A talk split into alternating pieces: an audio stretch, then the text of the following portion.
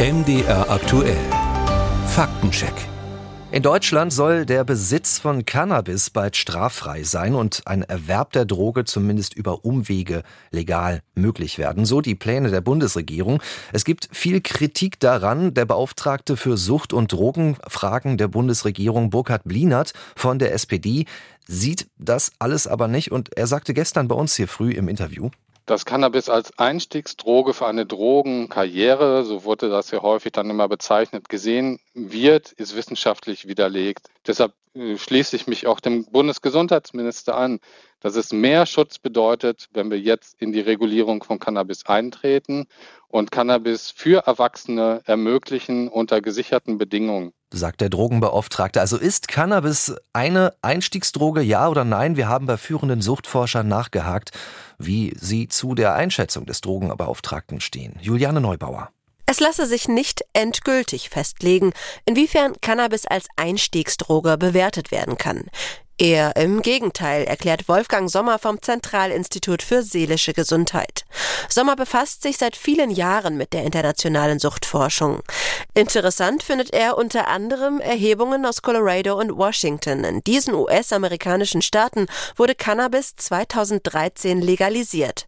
Die Suchtberatungen der vier Folgejahre wurden unter die Lupe genommen, so Sommer. Man hat eben keine Erhöhung in irgendeiner Weise für irgendeine dieser Substanzgebrauchssüchte gefunden, was eben jetzt auch die Frage nach einer spezifischen Einstiegsdrogenhypothese nicht gerade bestätigt. Für Derek Herrmann, Chefarzt einer Drogenrehabilitationsklinik in der Pfalz, gibt es eine Einstiegsdroge, von der eine große Gefahr ausgehe. Cannabis ist es nicht. Und zwar ist es so, dass es verschiedene Untersuchungen gibt, bei denen man geschaut hat, welche Substanzen haben denn quasi schwer Drogenabhängige, Heroinabhängige zum Beispiel vorher genommen und womit haben sie angefangen. Dabei kommt regelmäßig raus, dass die Einstiegsdroge Alkohol ist und dass im Prinzip danach erst der Konsum von Cannabis kommt. In der Regel erleben Jugendliche mit Alkohol den ersten Rausch, weiß Hermann. Sogar noch vor Alkohol kommen viele mit Tabak in Berührung und erfahren, wie Substanzen auf das Gehirn wirken. Zurück zur Cannabisfrage. Eine schwedische Studie mit Ratten hat 2006 gezeigt, dass Tiere, die zunächst THC-Erfahrungen gesammelt haben, für Opioide deutlich anfälliger waren. Das lag daran, dass der Cannabiskonsum das Belohnungssystem Nervensystem im Gehirn langfristig manipuliert hatte. Ist Cannabis also doch eine Einstiegsdroge? Derek Herrmann. Also ich finde, man kann die Studie sehr gut so interpretieren, dass für Ratten durchaus Cannabis eine Einstiegsdroge sein kann.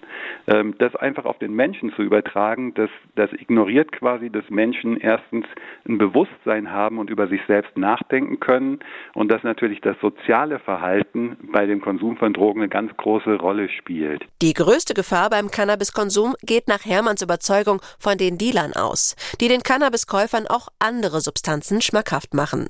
Daher hofft er auf legalen Zugang zur Droge.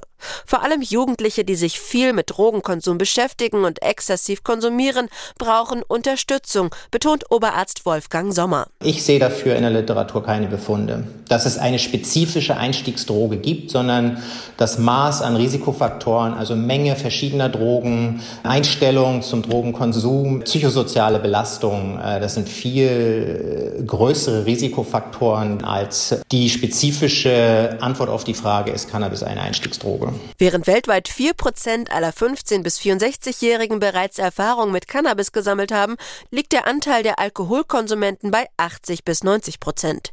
Hier sollten wir genauer hinsehen, hofft Wolfgang Sommer.